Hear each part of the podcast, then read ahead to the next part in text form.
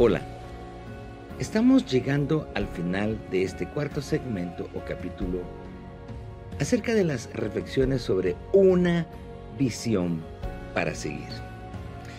Y es importante que notemos que lo que se está haciendo es dándonos un enfoque y una idea clara hacia dónde vamos. Porque en la vida tenemos que tener eso bien definido, si no, nunca llegaremos a ningún lado y es más, podemos retroceder o quedarnos atrapados en circunstancias que no serán buenas para nuestra vida. Así que hay que tener una visión para seguir. Y hoy estamos con el tema conquistar. Te saluda Eric Noé y esto es lo que te quiero compartir. Desde tiempos memoriales, el término conquistar evoca lograr triunfos, alcanzar metas, recuperar el terreno perdido. Se conquistan reinos, territorios, ciudades, esclavos y mucho más. Este término era sinónimo de poderío sobre otros. Se puede aplicar el término también a conquistar a una dama, conquistar su amor. También se habla de que se puede perder lo conquistado cuando el enemigo se reorganiza para recuperar lo que cree que es suyo. En estos términos, qué importante es entender que no todo lo que se conquista puede permanecer en nuestro poder, sea renombre, títulos, formas de conducta o todo lo antes mencionado.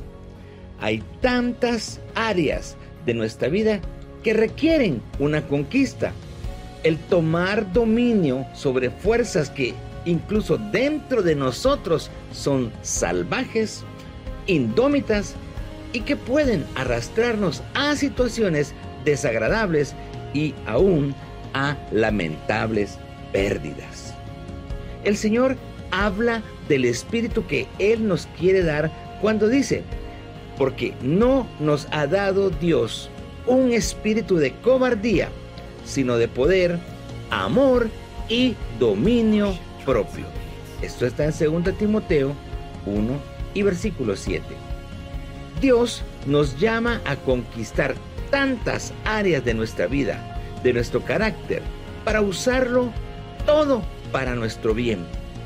¿Qué pasa si te dejas arrastrar por iras, celos, enojos, dudas, egoísmo, envidia, concupiscencias y muchos otros sentimientos similares? Todos los malos deseos que están en el corazón y son tan fuertes que no hay hombre que pueda dominarlos. Estos ejercen una esclavitud a favor del diablo en nuestra vida. Dice la Biblia que ni siquiera la lengua, ese miembro tan pequeño, podemos dominar. ¿No es cierto? ¿Cuántas veces tenemos que lamentar que hablamos lo que no debimos por no tener ese dominio que solo Dios da? Jesús dijo, así que si el Hijo del Hombre os libertare, seréis verdaderamente libres. Esto está en Juan capítulo 8 y versículo 36. Satanás esclaviza a los hombres.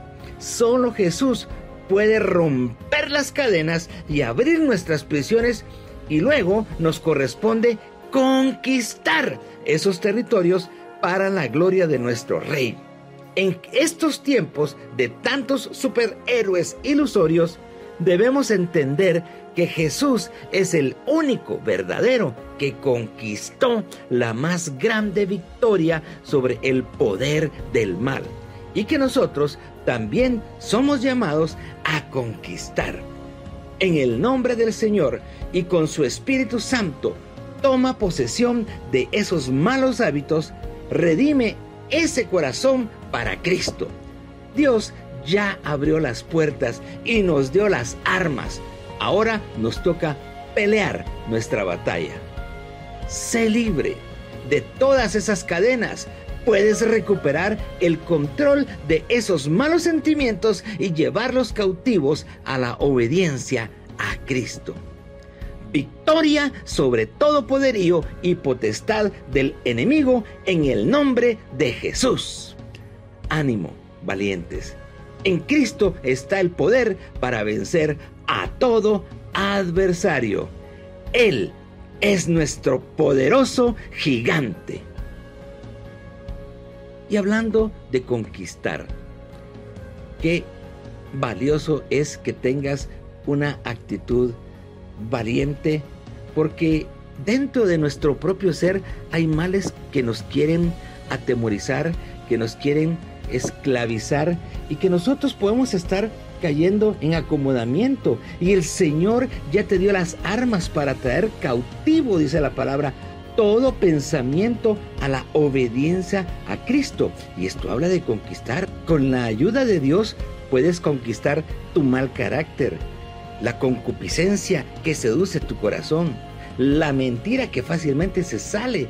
Y así cada uno tendremos áreas que son como imposiciones del enemigo, pero en el nombre de Jesús puedes conquistar esos territorios en tu corazón para que cada día reine con más poder la presencia de Jesucristo en tu vida.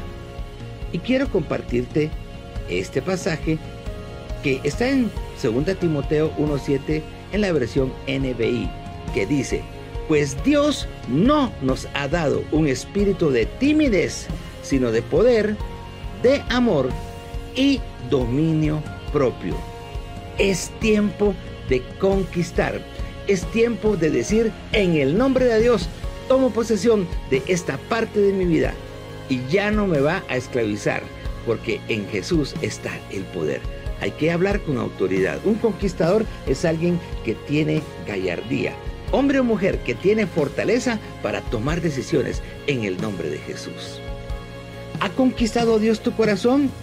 Claro, estoy seguro que así ha sido.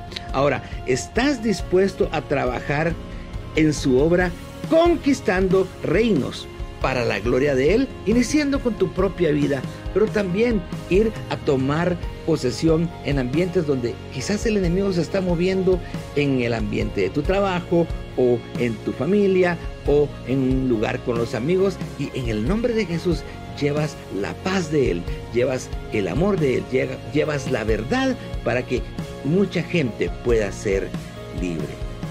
Te invito a que pelees tus batallas con gallardía, con valor, con determinación, sabiendo que Dios es el que te ayuda a salir adelante. Así que, ¿qué áreas en tu vida o qué situaciones adversas te llama Dios a conquistar hoy? Ánimo, y para adelante en el nombre de Jesús.